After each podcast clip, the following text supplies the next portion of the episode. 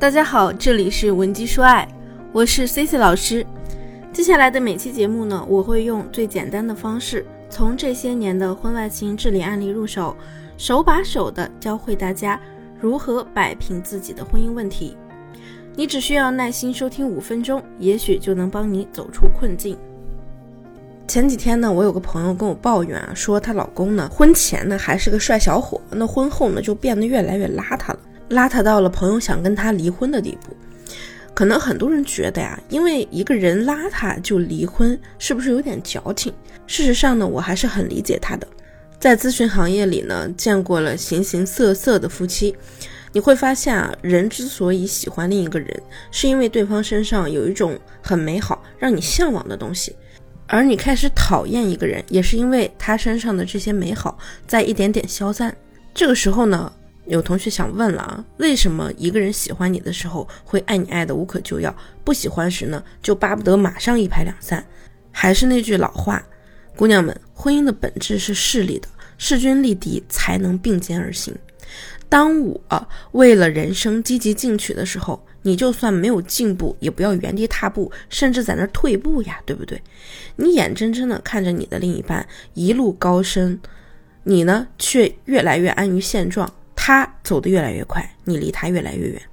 如果你现在不去成长起来，你很可能会失去他。那我再来说说，成长慢的伴侣为何会被抛弃呢？其实呢，在婚姻里啊，一方成就越来越大，从而抛弃成长慢的伴侣，你觉得这一点很势利吗？在婚姻的天秤里。伴侣间呢，似乎都是有一种潜在的竞争关系的。一旦一方加大了筹码，另一方没有同时加大，那这个天秤它就会失衡啊。筹码多的一方就会让另一方翘起来。可能你以前在对方眼中啊，那些优点呢，唰的一下就变成缺点了。也有很多人认为呢，成长不同步的伴侣分开啊，就是必然的呀。成长慢的伴侣呢，你总不能去要求那个成长快的伴侣去做潜力股吧？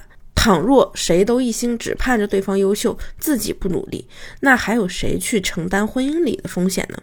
在婚姻关系里啊，大家成长的速度不一样，也不是导致婚姻病变的主要原因。重要的是成长方式注定了关系的破裂。比如说揠苗助长式的成长，大家还记得以前有一部很热播的电视剧叫《欢乐颂》吗？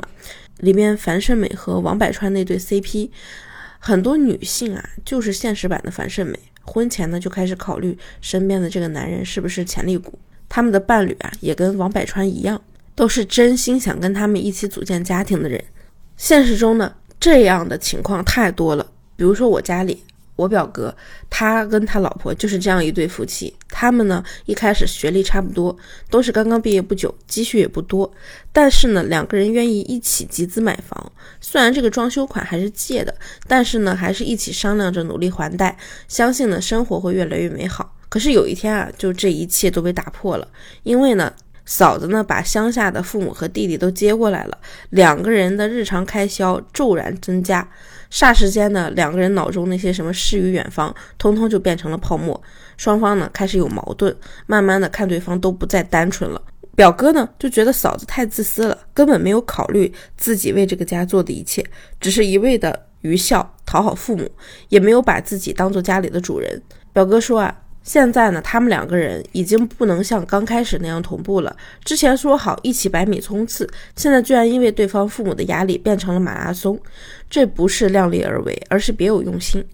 实际上啊，我那位表嫂啊，我知道她，她没有那么多心思。她呢，就是那种看起来表面很强大的人，内心啊脆弱不堪。她呢，总是把结婚当做一个好归宿，一个能够好好活下去的理由。每当现实里有太多无法承受的焦虑的时候啊，他就会拼命的把自己的需求投射到伴侣身上，让伴侣成为自己的拯救者。伴侣习惯性的呵护呢，会让他丧失自我保护的本能，只有一味的把自己的负面情绪和压力托付给对方，直到对方无法承受的那天。就是主动选择结束关系的那天，那么我们如何来避免这种情况发生呢？或者说，一段不健康的婚姻需要怎样来成长呢？首先啊，我们应该注意的是，要对伴侣的责任感的需求。婚前呢，很多人喜欢跟对方约法三章，这些没有问题。婚姻本来就是需要管理的，只要你情我愿。所谓的责任感啊，不单纯是义务，而是会转发成一种自发的行为。在婚姻中呢，你们都很乐意为对方效劳。把相互的需求整合为家庭的整体需求，无论是男主外女主内，还是男主内女主外，你们两个人要在家庭中明确自己的位置，自己需要承担哪些义务，分工合作的时候呢，才不会互相埋怨。第二呢，就是要尊重伴侣自我的成长需求。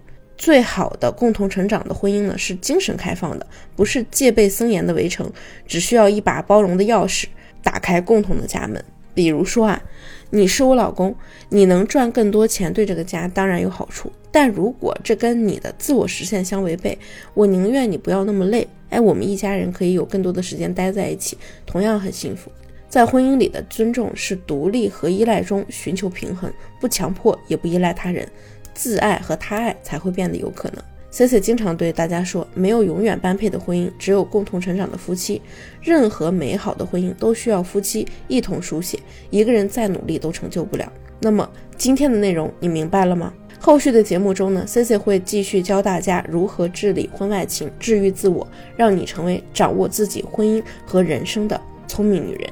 如果你希望老师能一 v 一辅导你，帮你解决婚姻情感问题，可以添加我的微信文姬零七零，文姬的小写全拼零七零。我们下期内容再见，文姬说爱，迷茫情场，你的得力军师。